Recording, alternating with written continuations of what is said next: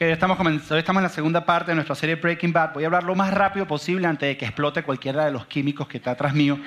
No sabemos idea de qué fue lo que mezclamos y en cualquier momento pueden explotar. La primera fila es la que está en peligro. Esto es como el show de Shamu, que la primera fila es la que puede salir splash. Entonces la tercera fila para atrás es que están libres. Si quieres ser mojado, por favor, siéntese en esta fila. Estamos, estamos en la segunda parte de nuestra serie. Si, si es tu primera vez con nosotros, a mí siempre me gusta aclararlo. Nosotros en Iglesia Doral enseñamos por series. Una serie dura alrededor de dos, tres, máximo cuatro semanas. Si predico cinco semanas una serie, me linchan la gente de aquí y me dice, ¿qué haces predicando? Ya estás aburrido. Entonces tratamos de hacerlo de máximo cuatro, cuatro semanas. Y una serie consta en lo siguiente. Es un tema en particular y tratamos de agarrar ese tema y dividirlo en varias semanas. Porque nosotros hemos creído que en vez de darte toda la información que hay de un en un solo día y que te vayas con un montón de información y no sepas qué hacer con ella, hemos decidido partirlo en varias semanas y de alguna manera escucharlo por varias semanas tiene varios efectos. Número uno, que te toma mejor procesar la información en varias semanas y asimilarla. Eh, número dos, son pedazos de aplicación que vas haciendo poco a poco y son pasos que vas tomando. Y la que más nos gusta a nosotros es que tienes que seguir viniendo las próximas semanas para saber de qué se trata. Entonces, eh, de alguna manera van combinados, a pesar de que hoy estás llegando, no necesitas entenderlo en la primera semana para poder conectar. Hoy te vas a llevar una aplicación para ti, pero están entre ellas conectadas. Cuando tú llegas a la mitad o llegas al final o no llegas a escuchar completo, es como si entraras en la mitad de una conversación y tal vez no te llevas toda la información. Y hemos estado con esta idea que se llama Breaking Bad, basado en esta serie eh, televisiva que salió hace unos años atrás acerca de un hombre llamado Walter White, profesor de química de high school, de liceo, que lo que le pagaban en el high school no era lo suficiente y cuando terminaba de su trabajo en el high school que salía le tocaba ir a trabajar en un car wash para poder hacer sustento para su familia. Walter White tiene un hijo de aproximadamente 19 años, está a punto, o 17 años, está a punto de entrar a college, pero el hijo es minusválido, tiene una condición física que no le permite ser una persona normal y se acaba de enterar que su esposa, que su esposa está embarazada de un hijo que no lo tenían planeado después de 19 años quedó embarazada, es una buena noticia, pero ajá, ¿y ahora qué hago? No puedo sustentar, tengo un hijo minusválido, ¿será que este me viene con la misma condición? En todo eso se entera que tiene cáncer en el pulmón. Y que no hay tratamiento, lo único que le pueden hacer es quimio para alargarle un poco los días de vida, pero que se va a morir. Y él hace lo que muchos de nosotros hemos hecho en algún momento, toma la decisión de hacer cosas malas por los motivos correctos. Dice, ¿sabes qué? Voy a agarrar y voy a agarrar el conocimiento que tengo acerca de química y voy a empezar a hacer metanfetamina. Voy a empezar a cocinar metanfetamina. Metanfetamina es un tipo de droga que usan los jóvenes. Y empieza a hacer un montononón de dinero con la metanfetamina. Se vuelve el número uno. Agarra y, agarra y hace un monopolio de todas las drogas, de todo lo que hay. Y, y hace un monopolio y se vuelve el millonario. Pero eventualmente las consecuencias de sus malas acciones lo alcanzan. La historia de esta, de esta serie relata un principio bíblico que es que la paga del pecado es la muerte. Las consecuencias de las cosas malas eventualmente te alcanzan. No importa que tu motivación sea buena. Tú dijiste, que mi motivación era buena, yo lo estaba haciendo. Era una mentirita blanca, pero es para el beneficio de otra persona. Es que si digo la verdad, esto es lo que me va a pasar. Entonces, eventualmente eso lo alcanza. Y de la misma manera que el cáncer está haciendo metástasis dentro de él, sus malas acciones están haciendo metástasis en todas las diferentes áreas de su vida. Y todas las diferentes áreas de su vida están siendo alcanzadas por las consecuencias. Se le daña el matrimonio, se le daña la relación con sus hijos, se le daña el trabajo, se le daña todo simplemente porque empezó a hacer cosas malas y las consecuencias de las cosas malas lo alcanzaron. Entonces la serie se llama Breaking Bad porque nosotros, we're going to break bad before bad break us. Vamos a destruir el mal antes de que el mal nos destruya a nosotros. Y lo que hemos estado tratando es descubrir cuál es la esencia del mal, porque la esencia del mal quiere destruirnos a nosotros, pero queremos tratar de nosotros picar adelante. ¿Y qué fue lo que hicimos la semana pasada? La semana pasada enseñamos un tema que nunca antes habíamos enseñado en Eclesia Doral, que de alguna manera le ha dado un poco de forma a toda la serie. Y el día de hoy voy a enseñar algo que no tenía pensado enseñar hoy, pero debido a la respuesta del tema de la semana pasada, me vi forzado a enseñar el tema que vamos a hablar el día de hoy. Entonces, la semana pasada estuvimos hablando y se resume lo siguiente, y si no la escuchaste te recomiendo, yo por lo general no recomiendo que vayas y escuches, pero la, la semana pasada te recomiendo que vayas y la escuches, eclesiaral.org es completamente gratis, pero el resumen de la semana pasada es el siguiente, existe un mundo invisible que impacta nuestro mundo visible. Eso fue el resumen de la semana pasada. Hay un mundo invisible que impacta el mundo visible. De la misma manera que hay gérmenes los cuales no pueden ver, pero los gérmenes llevan enfermedades y pueden afectar tu vida sin tú verlos, de la misma manera hay un mundo invisible que no ves, un mundo espiritual, que afecta tu mundo natural. Que creas en él o no, no significa que no te afecta, porque te afecta. Que creas en los gérmenes o no creas en los gérmenes, te afecta. Que lo veas o no lo veas, te afecta de la misma manera. Que tú veas los gérmenes o no los veas, te afectan. Que lo entiendas o no lo entiendas no significa si te afecta o no te afecta, porque tú no entiendes cómo funcionan los gérmenes, pero te afectan de la misma manera. Que hay un mundo invisible que afecta al mundo visible, que hay un mundo que no ves que afecta todo lo que ves. Que hay un mundo que no entiendes que influencia todas las áreas de tu vida, tu matrimonio, tu relación con tus hijos, tu trabajo. Y es una realidad. Es más, yo me atrevo a decir que es más real que el mundo que vemos. Ahora, en este mundo invisible, en este mundo que no se ve, Jesús habla acerca de una entidad, una persona, un individuo, alguien que está en este mundo, que su meta y su agenda es acabar con tu vida y acabar con mi vida. Que su meta y su agenda es robar la verdad, es matar tus sueños, es destruir tu vida, destruir tu matrimonio. Jesús, Jesús lo llamó el diablo. Y yo sé que suena spooky, yo sé que suena pero indiferentemente que creas o no creas, es una realidad, es un mundo que no ve, es algo que existe. Y puede afectar o no puede afectar tu vida. Y lo que vamos a hacer el día de hoy es que vamos a hablar acerca de ese mundo. Vamos a hablar acerca de qué es eso primero que él ataca, porque lo que él usa, lo que él usa es una sola arma. Lo que el enemigo y en ese mundo invisible lo que él usa es una sola cosa. Él tiene su, su autoridad es limitada y usa una sola arma y es la mentira, es la confusión. Él distorsiona la verdad, pero no la distorsiona muchísimo, sino la distorsiona un poquitico nada más, lo suficiente para que tú no sepas si es verdad o es mentira. Y llega un punto, un momento donde tú no sabes diferenciar la verdad de la mentira y aquello que es mentira lo defiendes con tu vida. Y sin darte cuenta, esa pequeña distorsión te va llevando a la destrucción. El único trabajo de él, él no se te va a aparecer, él no se te va a aparecer como Diablito Wonderwood, así con un tenedor y te va a asustar, así como las películas de terror. No, porque claramente sería para ti. Ah, mira, aquí está el man. No, no, no, no. Él va a estar disfrazado en momentos y milisegundos de tu vida donde en ese momento agarra una verdad y la distorsiona y se convierte en una media verdad que puede destruir tu vida. Y lo que vamos a ver hoy y la próxima semana es ver esa distorsión número uno que Él tira en nuestras vidas. La distorsión número uno que si Él, escúchame, si esta persona, el diablo, el enemigo, como tú lo quieras llamar, si esta persona llega a distorsionar esta única cosa de tu vida, todas las demás áreas de tu vida se ven afectadas. Tu matrimonio, tu relación con tus hijos, tus relaciones, tus emociones. Todo queda afectado simplemente por la distorsión de una pequeña verdad en una área específica de tu vida. Si él logra capturar esta área de tu vida, todo lo demás. Es más, yo creo que dejas de vivir y simplemente comienza a existir. Yo creo que pierdes propósito, yo creo que pierdes identidad, yo creo que pierdes razón de vivir, yo creo que pierdes la pasión si él llega a distorsionar esto pequeñito. Ahora, para poder entender qué es esta área que él distorsiona, tengo que hablarte, tengo que hablarte de este personaje, Charles Chaplin. ¿Qué tiene que ver Charles Chaplin con todo esto? No tengo ni idea, vamos a ver cómo lo conectamos.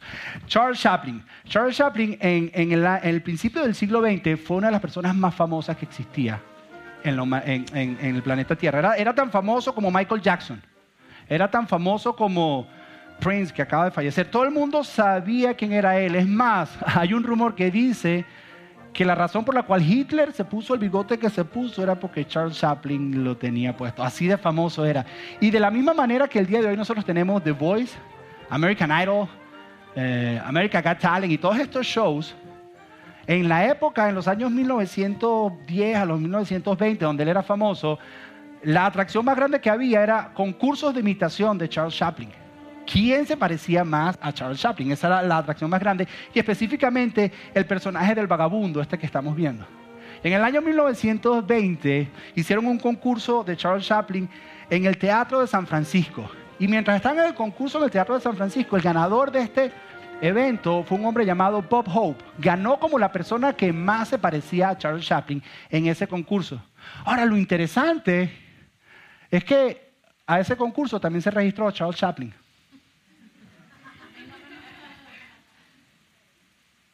Y no pasó de la primera ronda. Ganó otra persona y él no pasó de la primera ronda. Él quedó eliminado. Lo que te demuestra que es peligroso dejar que otras personas definan quién tú eres. Dejar que otras personas decidan cuánto vales y si pasas a la otra ronda o no pasas a la otra ronda, porque ellos no pudieron identificar el original cuando lo tenían delante de ellos. Ellos no podían identificar quién era él que si tú dejas que otras personas definan quién tú eres, puede llegar a pasar una de las cosas más catastróficas que puede ocurrir y es que te roben tu identidad. Y si te roban tu identidad, lo pierdes todo. Pierdes tu vida.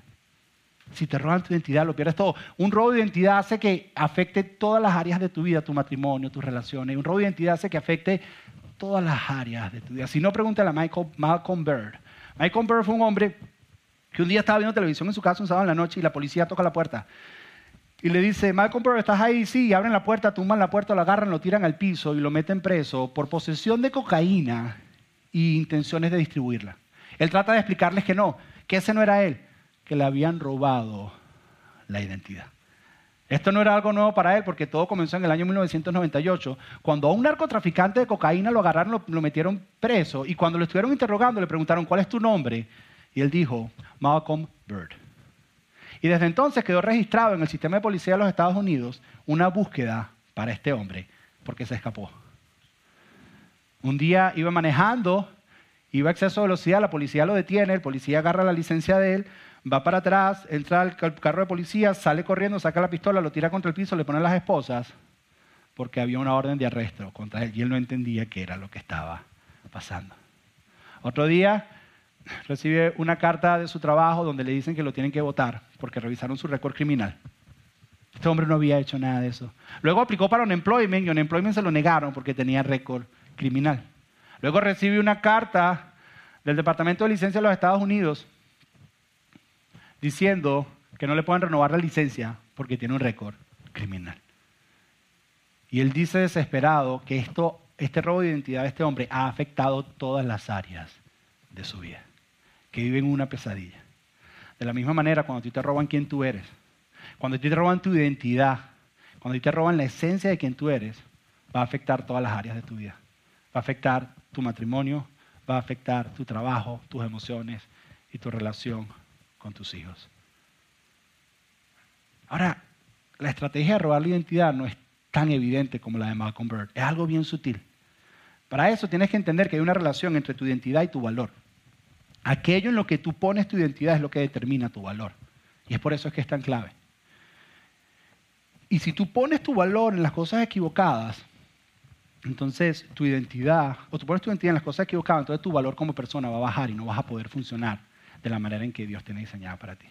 Y vivimos en una cultura y en un tiempo donde la distorsión es bien sutil. Por ejemplo, hay personas que ponen su identidad en la manera en que se ven físicamente. Y pasan horas y horas en un gimnasio haciendo ejercicio, no por querer estar saludable, que yo creo que eso es positivo y eso es correcto, sino por la manera en que se ven. Y después que terminan de hacer ejercicio dicen que no es suficiente, entonces empiezan a hacer un montón de cirugías plásticas. Y entonces comienzan a hacer un montón de dietas y comienzan y entran en malos hábitos alimenticios y empiezan a... Pero te hago una pregunta, ¿qué va a pasar el día que estés viejito y nada de eso funcione? ¿Qué va a pasar? Porque en el momento que tú pongas tu identidad en algo que pierde o va a cambiar, tu identidad va cambiando de acuerdo a eso vaya cambiando. Porque entonces si ahora no eres tan joven o no te ves tan bien, entonces te sientes menos. Porque tu valor depende en lo que tú pusiste tu identidad. Hay personas que ponen su identidad en, su trabajo, en las cosas que hacen. Tienen dos y tres trabajos. Y trabajan y trabajan y trabajan y trabajan. ¿Qué va a pasar el día? El día que te retires. ¿Vas a sentir que tu vida no tiene sentido y que no vale? ¿Qué pasa si un día te botan del trabajo? Entonces estamos con nuestra autoestima, si lo quieres llamar de esa manera, nuestra identidad, subiendo y bajando porque está basado en nuestro empleo, en nuestro trabajo, en lo que hacemos. Hay personas que ponen su identidad en las posesiones y en las cosas que tienen. ¿Cuántas cosas tienen? Y compran y compran y compran porque eso les da valor, les da valor, les da valor, les da valor. Hasta que llega un día que se enteran que el 75% de todo lo que tienen no es de ellos, sino del banco. Y andas endeudado. Y ese día, o el día que te des cuenta que comprar y tener muchas cosas te deja vacío y que no tienes suficiente. ¿Qué pasa cuando ponemos nuestra identidad en esas cosas. Si ves, el problema es que nosotros venimos y ponemos nuestra identidad en cosas que son pasajeras, en cosas que no van a continuar. Y cuando tú pones tu identidad en algo pasajero, cuando eso pasa, tu identidad queda en el aire. Y la estrategia de esta persona, de este enemigo, de Satanás o como quieras llamarlo, es distorsionar un poquito y decir, no, no pongas tu identidad en esto, ponle en esto que es pasajero. Entonces, Pasa en un milisegundo, ahorita te voy a explicar cómo ocurre, pero en el momento que lo hace, entra esa verdad en tu vida, tú dices, ok, yo valgo por lo que hago, yo valgo por, por tener muchas posiciones, yo valgo por cómo me veo, y empiezas a vivir tu vida de esa manera, y él ya no te, él ya no te molesta más, él te deja, anda. Para que cuando llegue que ese momento, eso pasa, eso perece, tú te encuentras en el vacío y tú dices, mi vida no tiene sentido, mi vida no vale. Entonces, destruyó tu vida, destruyó tu matrimonio, destruyó todo lo que era. Por eso que si él llega a agarrar esto, si él llega a agarrar esto, él puede destruir todas las áreas de tu vida. Con simplemente agarrar tu identidad. ¿Qué es lo que vamos a hacer hoy? Vamos a ver un momento en la vida de Jesús donde su identidad fue puesta en peligro, donde su identidad fue puesta en juego. Porque Satanás sabe, el diablo sabe, creas en él o no creas, él sabe que si él le pega a tu identidad y te la desvía, ya acabó contigo. Ya, ya no tiene que hacer más nada. Next y pasa a la otra. Ya no tiene que hacer más nada. Porque él sabe, él sabe que el día que descubras tu verdadera identidad vas a poder ser libre para disfrutar de la vida que Dios tiene para ti. Él sabe que el día que tú dices, ok, ya, ya sé quién soy. Ese día, ese día vas a ser libre para poder disfrutar de todo lo que Dios tiene para ti. Ese día, ese día vas a encontrar sentido, vas a encontrar propósito, vas a encontrar razón de vivir. Entonces, apunta todos los cañones, Él, hacia acabar con tu identidad. Ahora quiero que veamos este episodio en la vida de Jesús. Jesús tiene 30 años. Jesús no ha empezado su ministerio. Y da la casualidad de que este ataque de identidad es una conversación con este hombre del que estamos hablando, con el diablo. Y, y dice lo siguiente, dice el versículo, dice, luego el Espíritu llevó a Jesús al desierto. Dice, luego el Espíritu llevó a Jesús al desierto. Y me voy a enfocar primero en este luego. Esta palabra luego es que significa que antes de esto que vamos a leer, hubo un evento anterior. Ahora, este evento anterior en la vida de Jesús es clave para comprender todo lo que Jesús va a vivir ahorita. Este evento es la clave para entender lo que yo quiero que tú entiendas el día de hoy. Pero no te lo voy a mencionar sino hasta el final. Vamos a ver todo lo que pasó y vamos a entender la manera en que Jesús pudo derrotar esto simplemente por el luego por ese evento que hubo anterior. Entonces dice que luego el Espíritu Santo de Dios llevó a Jesús al desierto para que allí lo tentara, ya está la persona a la que estamos hablando, para que allí lo tentara al, el diablo. Entonces dice, yo siempre que leía esto al principio dije, pero el Espíritu Santo llevó a Jesús al desierto para ser tentado. Eso no tiene sentido. Claro que tiene sentido porque Jesús fue tentado de la misma manera que tú y que yo. Jesús lo que está es mostrándonos cómo vencemos esos problemas en nuestra vida o esos momentos de tentación fuertes en nuestra vida. Dice que el Espíritu llevó a Jesús al desierto para ser tentado y luego dice, durante 40 días y 40 noches ayunó y después tuvo mucha hambre. ¿Algunos de ustedes pasan medio día sin comer y andan muertos de hambre? Bueno, Jesús llevaba 40 días y 40 noches en el desierto y le dio mucha hambre. Dice, y en ese tiempo el diablo se le acercó y le dijo, una de las estrategias es que es, es, bien oportuno, sabe en qué momento meterse, sabe agarrarte en qué momento de debilidad, en qué momento que tú no quieres, ahí es que se mete. Y es un milisegundo, créemelo. Créemelo, un milisegundo y lo que hace es meter una mentira mezclada con la verdad y tú crees que es verdad, no te diste cuenta y después te deja que vayas tú solo a vivir con esa mentira y a que te destruya. En ese momento donde Jesús tenía mucha hambre, este hombre le dice, si eres, ¿qué le está atacando? Le está atacando su esencia. Le está atacando quién él es. Si, tú eres. Si, tú eres. Está atacando lo que él es. Le está pegando en el centro de su identidad. ¿Por qué? Porque él sabe que si logra dañar la identidad de Jesús, acaba con el propósito de Jesús. Que lo único que tiene que hacer es desviarla un poquito. Y lo que Jesús tenía planeado para hacer y su propósito de vida no se iba a cumplir. Hablando de guerra espiritual, ¿eh? Aquí no hay gritos. Aquí es tan fácil como pequeño. Dice, si eres, y le dice, dice, si eres el hijo de Dios. Dice, mira, yo te recuerdo, mira Jesús, tú naciste en un establo, men. ¿De verdad te crees el hijo de Dios? Dice, si eres el hijo de Dios, dice, di a estas piedras que se conviertan en pan. Y esto es bien sutil porque no lo entendemos y estamos pensando que tiene que ver con la comida. No. Dice, si eres el hijo de Dios, Demuéstrame quién tú eres por lo que eres capaz de hacer. Pasa tu identidad de ser a hacer. demuéstrame quién eres, pero no por quién tú eres, sino por lo que haces. Y la primera tentación que nosotros, el primer ataque hacia nuestra identidad es creer que nosotros valemos por lo que hacemos y no por quienes nosotros somos. Y nos pasamos la vida tratando de ser y ser productivos y ser productivos y ser productivos, porque mientras más productivos somos, más valemos. Más queremos y nos sentimos que valemos más. El momento es que pasa, el momento que ya no puedas ser más productivo, entonces dejas de valer. Porque si tú vales por lo que eres, o vales por lo que haces. Y la tentación es decirle, si de verdad eres el Hijo de Dios, demuéstramelo, pero no me lo demuestres con quien tú eres. Demuéstrame con lo que eres capaz de hacer. ¿Qué tan productivo puedes ser tú, Jesús? Esa es una que ataca mi vida todos los días. Yo soy una persona orientada al desempeño. Yo siento que si no estoy siendo productivo, no valgo. Yo siento que si no estoy haciendo algo productivo, no, no, sirve de nada. Incluso, y no me tiren piedras, por favor, espérense. No me puedo acercar mucho para acá, espérense. Incluso, para que vean hasta qué punto llega esta distorsión, incluso si estoy pasando tiempo con mis hijos. Yo digo, pudiera estar haciendo un montón de cosas que son más productivas que esto hago, hago. Y a mí me toma, a mí me toma dos días en unas vacaciones desconectarme. Porque tengo que estar haciendo, tengo que estar, tengo que estar, tengo que estar, tengo que estar, tengo que estar. Mi esposa me dice, ¿sabes qué? Tienes que dejar la computadora, tienes que dejar el Kindle, tienes que dejar todo. Un día iba a tirar el teléfono y le dije, no, mentira, no. Pero la tentación es la siguiente, la tentación es que tú pongas tu identidad en hacer en lugar de ser. Y cuando tú pones tu identidad en hacer en lugar de ser, ya es un desvío y en el momento que no te sientas tan productivo se te cae tu identidad, se te cae tu autoestima y no eres nada. Ya consiguió lo que él quería.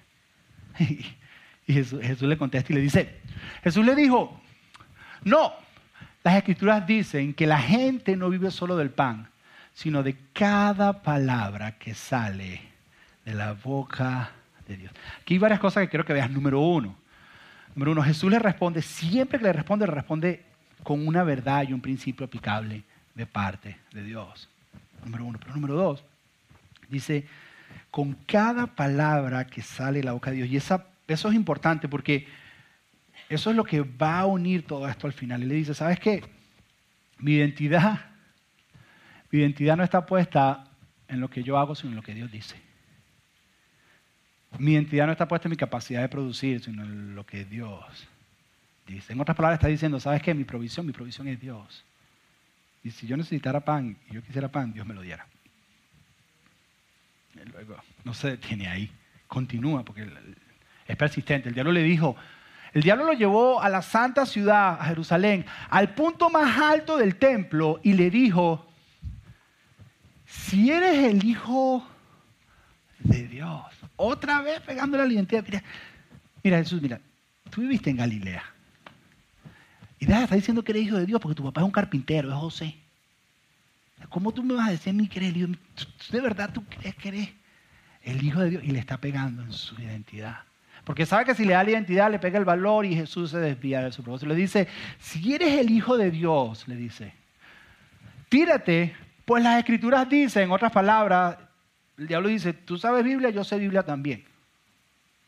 O sea, que esto de saber Biblia te sirve, pero hay algo más que necesitas. Dice, si eres el Hijo de Dios, porque las escrituras dicen, Él ordenará a sus ángeles que te protejan. Dice, Él te sostendrá con sus manos para que ni siquiera te lastimes el pie con una piedra. ¿Sabes qué le está diciendo? Y esta es la tentación, y esto es lo que es sutil, que tampoco vemos. Él está diciendo, ¿sabes qué? Tírate y cuando te tires, los ángeles te van a cargar y va a ser un espectáculo en Jerusalén. Y todo el mundo cuando te vea va a decir, wow.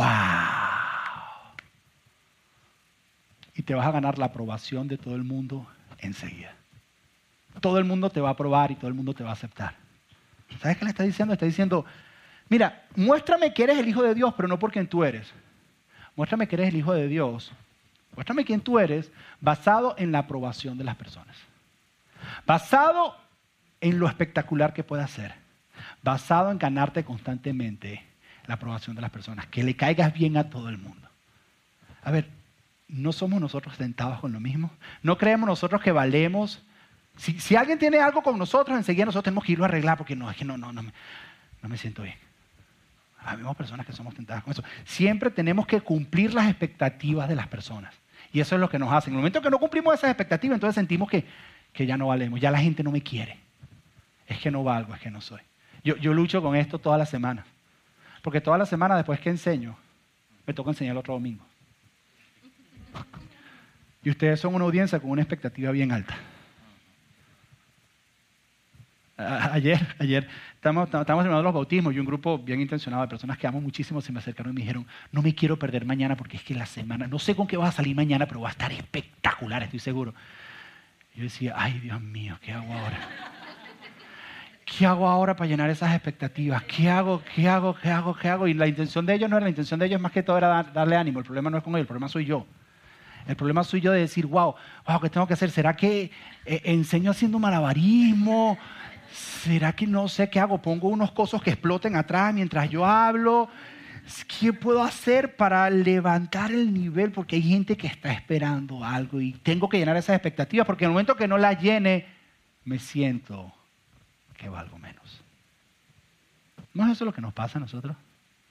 Si él le está diciendo, eso mira, no me demuestra que tú vales por quien tú eres, demuéstrame que tú vales por tu capacidad de complacer a todo el mundo. No es eso lo que nos pasa a nosotros. Y si caemos en esa trampa, eventualmente, no sé si te diste cuenta, no vas a poder complacer a todo el mundo. Y en el momento que te encuentras con esa realidad, sientes que no vales, sientes que tu vida se hizo pedazos y te desplomas, porque te quitaron tu identidad. Y Jesús, Jesús le contesta, dice, Jesús le respondió, las escrituras también dicen, se están cayendo bibliazos ahí los man, toma, toma, toma. Las escrituras también dicen, no pondrás a prueba al Señor tu Dios. Pero este tipo no se cansa. Y le vino con una más. Le dice, dice, luego el diablo lo llevó a la cima de una montaña muy alta y le mostró todos los reinos del mundo y la gloria que en ellos hay. Le dijo, te daré todo esto si te arrodillas y me adoras. ¿Qué le está diciendo? Le está diciendo, ¿sabes qué? Quiero que, que me entregues quien tú eres y yo te doy poder. Quiero que transfieras tu identidad no en quién tú eres, sino en poder, en posición. Si ves que hay personas que su identidad está puesta en la posición o en el poder que tienen. A un papá, a un hijo, lo cuestiona y la razón por la que el papá va y regaña al hijo y le dice, no, es que eso no se hace porque es que aquí yo soy el papá. No le está enseñando nada. ¿Cuál es la motivación? Realmente la motivación debe ser, ven y te enseño, en la vida hay autoridades. En la vida hay, hay, tienes que aprender a ser obediente, tienes que aprender a ser desobediente. Te estoy escuidando porque yo he caminado un poquito más que tú. Pero si tu motivación es, es que yo soy el papá, es que sentiste que en ese momento tu posición de poder se vio cuestionada. Y como se vio cuestionada, tu posición de poder se vio cuestionada, tu identidad. El pastor de la iglesia soy yo y aquí se hace lo que yo diga. Y llegan y dicen, ¿y por qué no mejor? No, no, no, no, no, porque... Porque si yo pongo mi identidad en mi posición, en el momento que alguien cuestione mi posición, o el momento que ya no tenga esa posición, ¿qué pasa con mi identidad? Yo soy el CEO de esta empresa, yo soy el gerente de esta empresa, hace lo que yo diga, ajá, y el día que ya no sea gerente de la empresa, Si él dijo, cámbiame tu identidad y pásala de quien tú eres. te voy a dar una posición, mira, ponla en esta posición. En resumen, te explico. Lo que Satanás le está diciendo y lo tienta, guerra espiritual, es lo mismo que nos hace nosotros todos los días. Es decirnos, tú no vales por quien tú eres, tú vales por lo que eres capaz de hacer. Tú no vales por quien tú eres, tú vales si te ganas la aprobación de todo el mundo. ¿Sabes qué? Tú no vales por quien tú eres, tú vales por tu posición. Tu posición es lo que te da tu valor. Pero Jesús pudo vencer esto. ¿Cómo venció Jesús esto? Porque sí enseñó y dio versículos bíblicos y eso es extremadamente importante, pero hay algo dentro de esto que es el fundamento de por qué Jesús pudo vencer este ataque tan severo a su identidad. Pero antes de decírtelo, quiero, quiero hacerte tres preguntas. Jesús, Jesús podía convertir las piedras en pan. Claro que sí. si con unos pocos panes y unos peces alimentó cinco mil? O sea, que no tenía que ver que si Jesús tenía la capacidad o no tenía la capacidad de producir o ser productivo. Jesús entendía que podía, pero su identidad no estaba puesta en eso y él no iba a vender su identidad por su productividad. ¿Por qué te digo esto? Porque no hay nada malo en ser productivo, porque no quiero que caigas en esto ahorita de que no hagas nada y estés tirado en tu casa así rajándote la panza. ¿Y qué haces? No, disfrutando de mi identidad aquí, porque es que yo no, no tengo nada que hacer. Porque es que si soy productivo, entonces me confundo con la identidad. No, no, no. Jesús era extremadamente productivo. Lo que él hizo es que nunca reemplazó su identidad por su capacidad de producir. Tiene que seguir siendo productivo, pero él nunca reemplazó su identidad por su capacidad de producir. Otra pregunta. Jesús, Jesús llegó a ser famoso. Jesús hizo cosas espectaculares. Miles de personas hasta el día de hoy, una de las personas más famosas que ha existido sobre la tierra. Era el maestro más famoso de la época. Pero eso, Jesús nunca reemplazó o puso su identidad en su fama. ¿Por qué te digo esto? Porque a lo mejor, a lo mejor tú eres una persona famosa donde tú estás. A lo mejor una persona de influencia. A lo mejor Dios te ha dado eso. Eso no significa que está malo. Eso no está malo porque Dios te puso ahí. El problema es cuando tú pones tu identidad ahí. Jesús pudo ser productivo sin poner su identidad ahí. Jesús pudo ser famoso sin poner su identidad ahí. Jesús era poderoso. Claro que sí. Jesús no necesitaba los poderes del reino ni que él era. Jesús era, Jesús es Dios. Jesús, Jesús hizo cientos de milagros, levantó muertos, caminó sobre las aguas. Jesús hizo muchísimas cosas, pero nunca puso su identidad en eso. ¿Cómo lo hizo? ¿Cómo Jesús podía ser famoso, ser productivo, ser una persona con posición, con poder y que su identidad no estuviera conectada con eso? ¿Cómo lo hizo? ¿Cómo lo logró? ¿Cómo? Ahora, antes de decirte cómo lo logró, ya todos están, dime, dime, dime.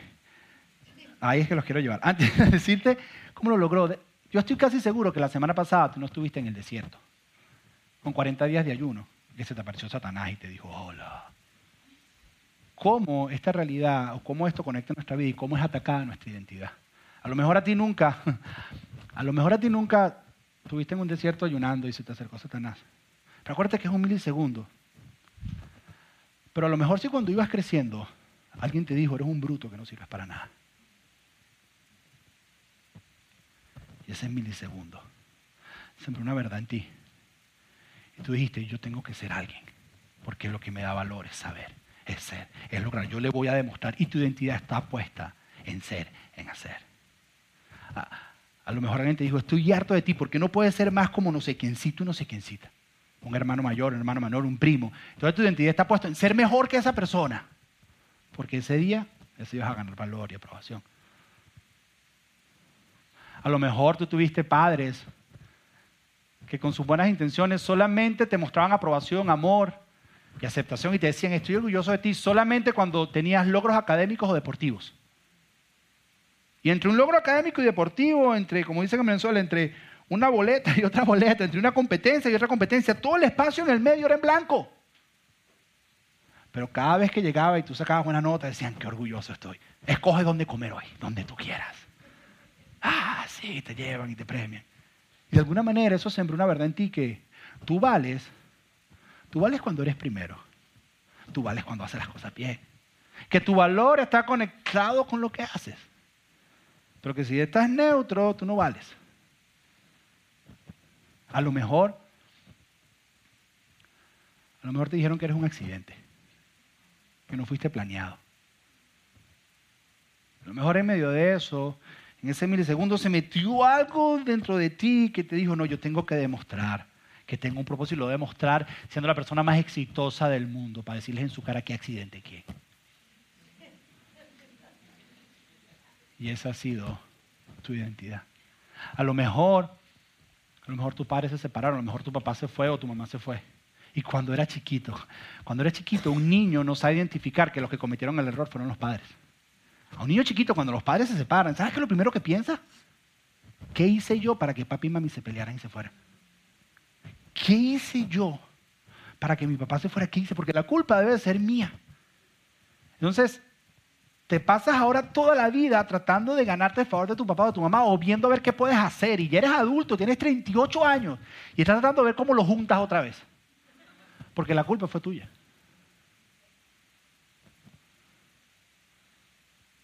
Entonces tu identidad se valía en eso.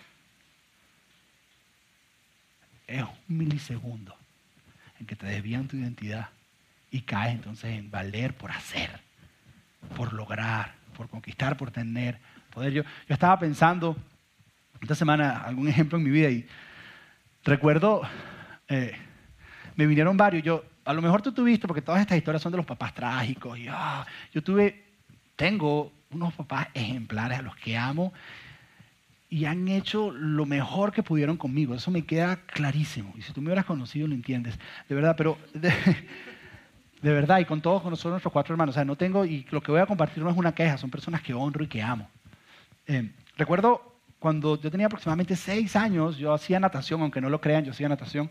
Y estaba en una competencia, y que era la primera competencia de natación, y me tocaba, eran las sardinitas, en, un club de natación que había ahí. La primera competencia era nadar una piscina completa que el milagro era que yo la nadara completa. Pero bueno, era una piscina completa y yo salía a nadar. Yo no tenía ni idea de natación, y no tenía ni idea de estrategia, no tenía ni idea de nada. Me tocó nadar y yo me tiro a nadar y empiezo a nadar con todas mis fuerzas. Yo estoy nadando, tenía un niño de 6 años, yo estoy nadando, yo estoy nadando, yo estoy nadando. Y cuando tú estás nadando en una competencia, tú lo que escuchas tú no escuchas nada, parece que la gente está gritando, pero tú no escuchas nada. Yo voy nadando, voy nadando y yo qué sé, y yo llego así, pum, y lo que miro es volteo para ver si llegué de último y cuando regreso así, había unas gradas arriba, me acuerdo, la mano, la mano izquierda, y las gradas estaba todo el mundo de pie aplaudiendo, ¡ah! Y yo no entendía ni nada, yo me quito así los lentes que estaban llenos de agua porque se me llenaban de agua, y miro así, mi papá de pie, así, de primero llegaste de primero, yo no tenía ni idea. De primero así con una felicidad y una alegría, yo decía, wow, y sentí algo por dentro. Y digo, wow, como uno vale cuando es primero. Mi papá, su papá es una persona muy cariñosa, muy amorosa. Mi papá es de los que dice te amo, de los que te da besos. Pero eso, ese, pedacito quedó grabado en mí. Adelante algunos años más adelante y llegué a nacionales de natación. Si ganaba el nacional, iba a ir a los panamericanos. Tenía que entrar entre los tres mejores del país para ir a los panamericanos. Había clasificado a la final la competencia fue en la tarde, había clasificado en la final. Y era la noche y las competencias de natación, alguna vez hiciste natación, son las cosas más... Tengo un primo que está aquí, que hace entrenamiento de natación, pero son las cosas... Si tú no estás compitiendo, son las cosas más aburridas que hay. Porque es la gente para la piscina, para un lado y para el otro, y para un lado y para el otro, para un lado y para el otro. Entonces, ya después que tú nadabas y ya veían tus amigos, tú estabas como aburrido, y era un estadio, y de repente nosotros volteamos así para atrás, y en la parte de atrás había una pista de atletismo. Estábamos aburridos y dijimos, vamos a la pista de atletismo. Mi final era la mañana siguiente en la mañana. Yo venía entrenando por meses y ya había llegado a la final. Y está la pista de atletismo atrás. Y estábamos así y dijimos entre todos, porque estábamos aburridos, vamos a ver quién corre más rápido. Arrancamos a correr y le dimos tres vueltas a la pista de atletismo. Yo les gané a toditos. Y me gasté todas las energías que iba a usar la mañana siguiente. Todas. La mañana siguiente me venían las piernas. Yo le decía a mi papá esa noche, decía, les gané a todito, estoy en la mejor condición física que pueda haber. Sí, pero me había gastado toda la noche anterior. Y recuerdo que fue la competencia. Yo tenía que llegar de tercero, llegué de cuarto. Y tenía favorito para ganar. Y mis papás nunca me reclamaron y nunca me dijeron, pero yo vi el rostro, yo vi la expresión en su rostro. No solo de él, sino de todo el equipo de mi entrenador y de todos. Y conecté eso con aquella vez que sentí lo que significa llegar primero. Y dije, ¿sabes qué yo? Yo valgo es cuando llego primero.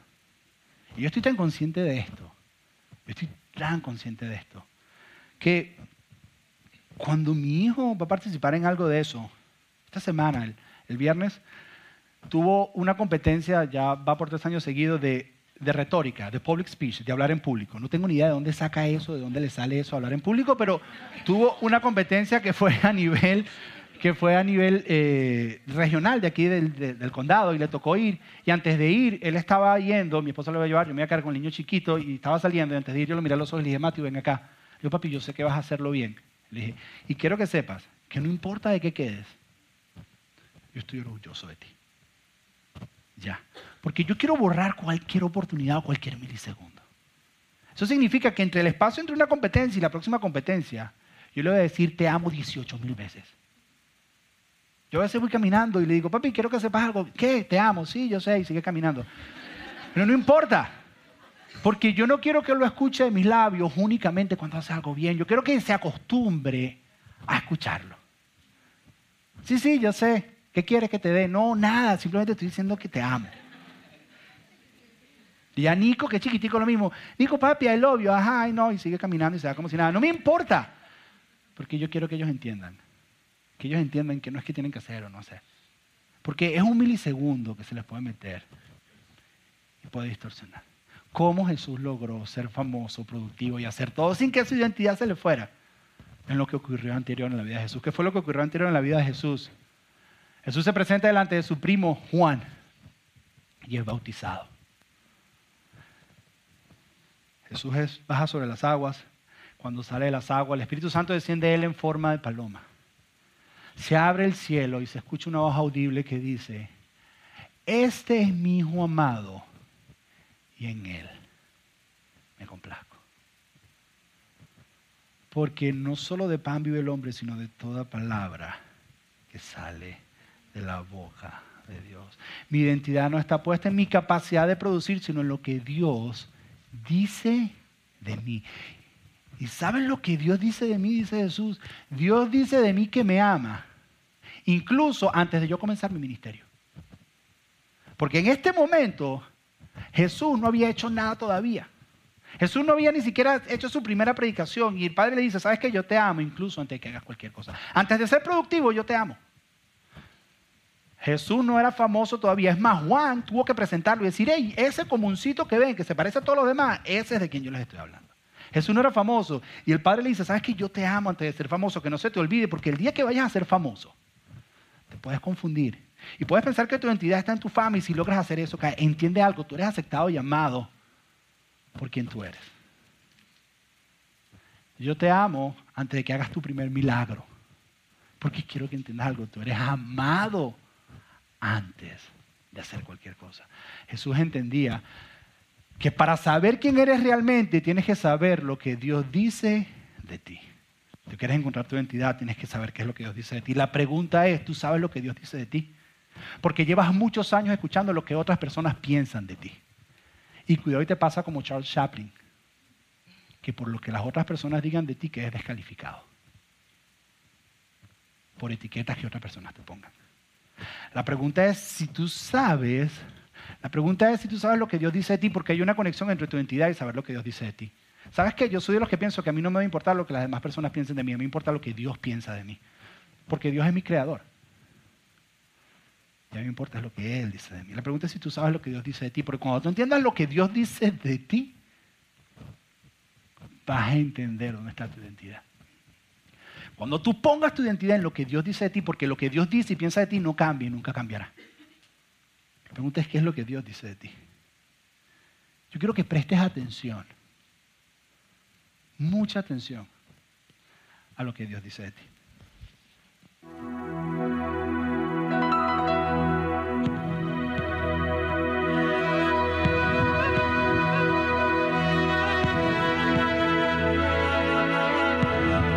Las palabras que vas a experimentar son verdaderas. Estas cambiarán tu vida si tú las dejas. Ellas provienen de lo más profundo del corazón de Dios.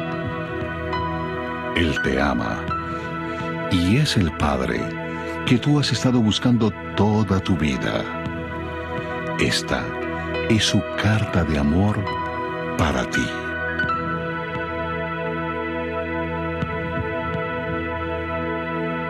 Mi hijo, puede que tú no me conozcas, pero yo conozco todo sobre ti. Yo sé cuando te sientas y cuando te levantas. Todos tus caminos me son conocidos. Aún todos los cabellos de tu cabeza están contados, porque tú has sido hecho a mi imagen. En mí tú vives, te mueves y eres. Porque tú eres mi descendencia. Te conocí aún antes de que fueras concebido. Yo te escogí cuando planeé la creación. Tú no fuiste un error, porque todos tus días están escritos en mi libro. Yo he determinado el tiempo exacto de tu nacimiento y dónde vivirías. Tú has sido creado de forma maravillosa. Yo te formé en el vientre de tu madre. Yo te saqué del vientre de tu madre el día en que naciste. Yo he sido mal representado por aquellos que no me conocen. Yo no estoy enojado y distante. Soy la manifestación perfecta del amor. Y es mi deseo gastar mi amor en ti, simplemente porque tú eres mi hijo y yo tu padre. Te ofrezco mucho más que lo que tu Padre terrenal podría darte, porque yo soy el Padre perfecto. Cada dádiva que tú recibes viene de mis manos, porque yo soy tu proveedor, quien suple tus necesidades. El plan que tengo para tu futuro está siempre lleno de esperanza, porque yo te amo con amor eterno. Mis pensamientos sobre ti son incontables, como la arena en la orilla del mar. Me regocijo sobre ti con cánticos. Yo nunca pararé de hacerte bien, porque tú eres mi tesoro más precioso. Yo deseo afirmarte, dándote todo mi corazón y toda mi alma. Y yo quiero mostrarte cosas grandes y maravillosas. Si me buscas con todo tu corazón, me encontrarás. Deleítate en mí y te concederé las peticiones de tu corazón. Porque yo soy el que produce tus deseos. Yo puedo hacer por ti mucho más de lo que tú podrías imaginar. Porque yo soy tu mayor alentador. Yo también soy el Padre que te consuela durante todos tus problemas. Cuando tu corazón está quebrantado, yo estoy cerca a ti, así como el pastor carga un cordero. Yo te cargo a ti, cerca de mi corazón. Un día, yo te enjugaré cada lágrima de tus ojos y quitaré todo el dolor que hayas sufrido en esta tierra. Yo soy tu Padre y te he amado como a mi Hijo Jesús, porque en Jesús mi amor hacia ti ha sido revelado. Es la representación exacta de lo que yo soy. Él ha venido a demostrar que yo estoy contigo, no contra ti. Y también a decirte que yo no estaré contando tus pecados, porque Jesús murió para que tú y yo pudiéramos ser reconciliados. Su muerte ha sido la máxima expresión de mi amor hacia ti. Por mi amor hacia ti, haré cualquier cosa que gane tu amor. Si tú recibes el regalo de mi Hijo Jesús, tú me recibes a mí. Y ninguna cosa te podrá a ti separar otra vez de mi amor. Vuelve a casa y participa de la mayor fiesta celestial que nunca has visto. Yo siempre he sido padre y por siempre seré padre. La pregunta es, ¿quieres tú ser mi hijo? Yo estoy esperando por ti. Con amor, tu Padre Omnipotente, Dios.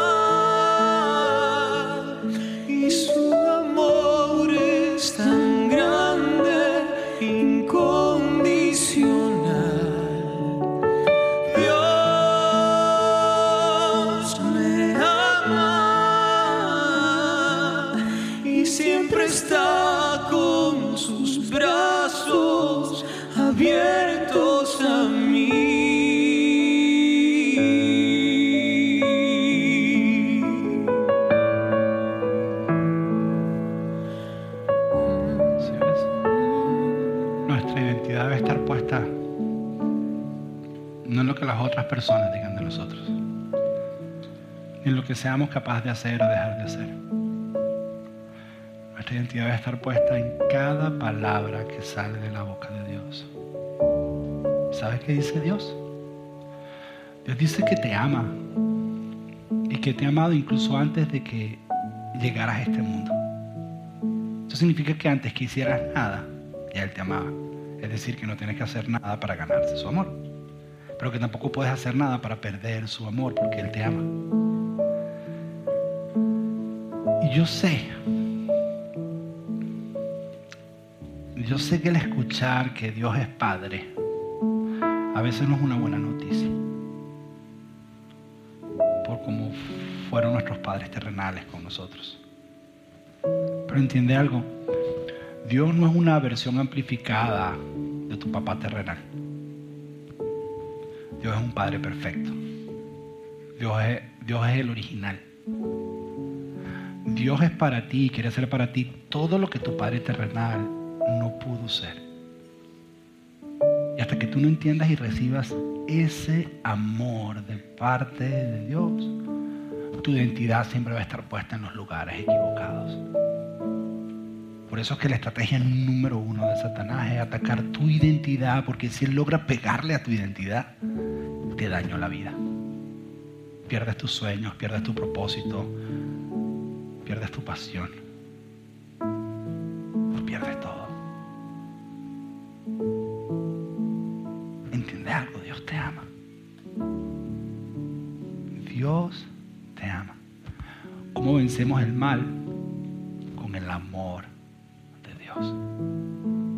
No hay nada más fuerte que el amor de Dios. Y Él te ama. Que tú lo entiendas para que seas transformado y que seas cambiado. ¿Cómo vamos a hacer esto? Esto tiene dos aplicaciones. La aplicación número uno es que al salir el día de hoy, te van a entregar este papel.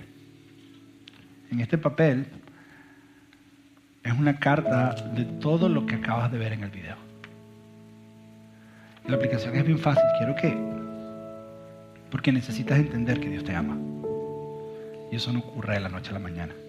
Eso no ocurre así como que, ay, qué bonito esto se siente rico, siento que Dios me ama. Y eso te dura hasta que sales al semáforo de la esquina. Eso te dura hasta que mañana llegues a trabajar y vuelvas otra vez a empezar a ser productivo. Hasta ahí es que te llega. Que quiero que hagas, cuando agarras este papel, yo sé que a los hombres nos cuesta un poquito más que a las mujeres. Esto es carta de amor y toda la cosa, pero hazlo, créemelo. Lo agarras y está escrito todo, incluso con citas bíblicas. Y quiero que en la mañana, lo primero que hagas, lo pongas en tu mesita de noche, al despertarte. Y yo sé que te va a costar y es sacrilégico esto, pero incluso antes de revisar Facebook. Yo sé que es difícil, yo sé que es sacrilégico, yo sé que te estoy pidiendo algo, pero antes de revisar Facebook tú lo agarras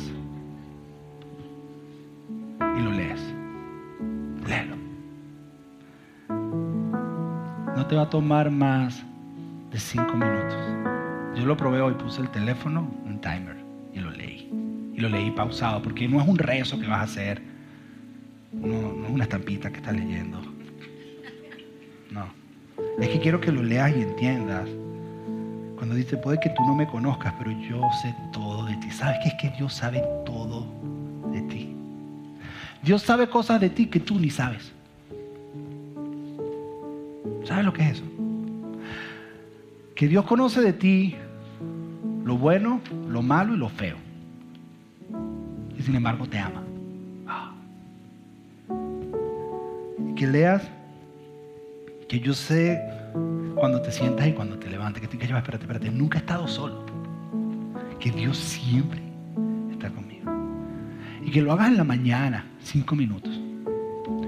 Y cuando te vayas a acostar, antes de darle tu última revisada a Facebook, revisa Facebook, lo pones a un lado y lo agarras y lo lees. Una vez en la mañana y una vez en la noche.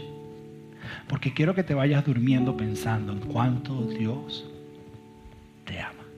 Y que comiences tu día recordando que no importa cómo te vaya en el día, Dios te ama. Hazlo, hazlo, hazlo por esta semana. Hazlo por esta semana. Porque la próxima semana, la próxima semana te voy a dar una aplicación para poder vivir esta realidad de manera práctica en tu vida. Pero antes de eso tú tienes que entender esto, porque si no la próxima semana no va a tener sentido. Tú tienes que entenderlo, tienes que agarrarlo y leerlo y decir, ¿sabes qué? Y leerlo. Tienes las citas bíblicas si las quieres buscar, pero no te pongas a hacer exégesis de eso. Yo conozco personas que piensan mucho las cosas. Entonces, simplemente léelo y trata de revisarlo. No te lo tienes que memorizar. Entiende y siente su amor. Esa, esa, es la primera aplicación que quiero que hagas. Eso es lo primero que quiero que hagas. La salida te lo van a entregar, tú lo agarras, lo guardas, mételo en el teléfono. Estuvimos a punto de diseñar unos, unos para que se lo pusieras el teléfono como screensaver. Para que cuando estuvieras viendo Facebook, cuando lo cerraras, ah, verdad que tengo que leer esto, pero no, no nos dio tiempo. Pero eso es lo primero que quiero que hagas. Y lo segundo es, hay una segunda aplicación. Dios termina su carta diciendo, yo soy tu padre, quieres ser tú mi hijo. Lo único que tienes que hacer es recibir el regalo de Jesús. ¿Qué significa eso? Es reconocer que somos pecadores y que necesitamos un Salvador. Y reconocer que lo que Jesús hizo en la cruz fue por nuestro pecado. Que fuimos nosotros los que lo pusimos ahí, pero que el amor de Dios es tan grande que hizo que lo estuviera ahí. Queremos aceptar ese amor aceptando a Jesús en nuestro corazón. Que eso nos hace hijos de Dios. Tal vez aquí personas que nunca han hecho eso y queremos hacer esto que sea la oportunidad para que por primera vez tú le abras tu corazón a Jesús para hacerte hijo de Dios. ¿Y cómo lo hacemos? Una simple oración que vamos a repetir todos los que estamos aquí. Así que cierra tus ojos, todos los que estamos aquí, y quiero que todos repitan después de mí. Padre Celestial, te doy gracias por enviar a tu Hijo Jesús. Jesús, reconozco que soy un pecador. Reconozco que necesito de tu sacrificio. Te acepto, te abro mi corazón y te recibo como mi único Señor y mi único Salvador. Amén y amén. Antes de aplaudir, solamente quiero preguntarle, ¿hay alguna persona que hizo esto que acabamos de hacer hoy por primera vez? Si ese eres tú, levanta tu mano. No tengas vergüenza, no tengas pena. Por primera vez hicieron esta oración. Levanta tu mano. Lo único que quiero hacer es agarrar tu información, quiero enviarte un email con información que entiendas un poquito más, que fue lo que hicimos. Ella nada más, perfecto. Si no, no te va a llegar la información. Después diga, a mí no me dieron nada. Bueno, pues porque no levantaste la mano, no te preocupes. ¿okay? Y lo otro que quiero hacer es que quiero que oremos, porque esto es algo espiritual. Esto es algo espiritual. Te quiero que oremos. Vamos a hacer una oración y ya después con esto, ya estamos a punto de terminar. No te vayas, que queremos mostrarte algo muy especial. Eh, cierra tus ojos, no tienes que repetir después de mí. Simplemente cierra tus ojos y déjame por ti. Padre, te damos gracias, Señor. Gracias por tu amor palpable en este lugar, Señor. Gracias porque nos amas porque somos tus hijos. Nos amas por quienes somos y no por lo que hacemos, Señor. Nos amas por quienes somos y no por lo que hemos logrado. Nos amas por quienes somos a pesar de nuestros defectos y nuestros errores. Tú nos amas, Señor. Qué bueno saber, qué bueno saber que tú eres un Padre bueno y un Padre perfecto, Señor. Y recibimos tu amor, Espíritu Santo de Dios.